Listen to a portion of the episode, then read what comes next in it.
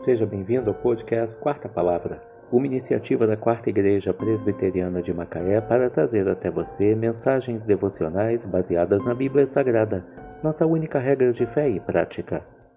Nesta quarta-feira, 22 de fevereiro de 2023, veiculamos da quinta temporada o episódio número 53, quando abordamos o tema O Advogado das Causas Perdidas.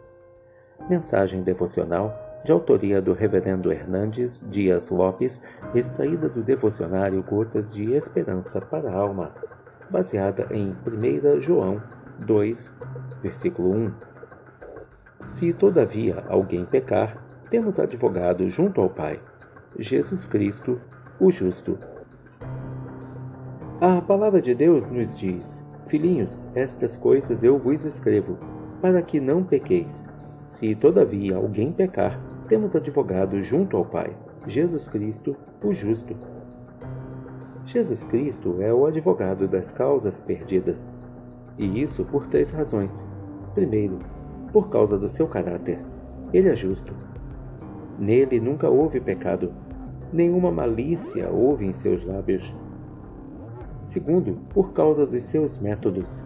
Jesus, como seu advogado, não veio para estar ao seu lado, mas estar no seu lugar, como seu substituto. Jesus, como seu advogado, não veio para advogar sua inocência, mas assumir sua culpa. Jesus, como advogado, não veio para lhe cobrar um alto preço por sua salvação, mas para pagar todo o preço para sua redenção. Jesus Cristo, como seu advogado, pode lhe salvar totalmente, pois depois de morrer por você, ressuscitou e está à direita de onde intercede por nós, à direita de Deus. Terceiro, Jesus é o advogado das causas perdidas, por causa da eficácia do seu trabalho. Ele nunca perdeu uma causa. Não há causa perdida quando essa causa é colocada em suas mãos.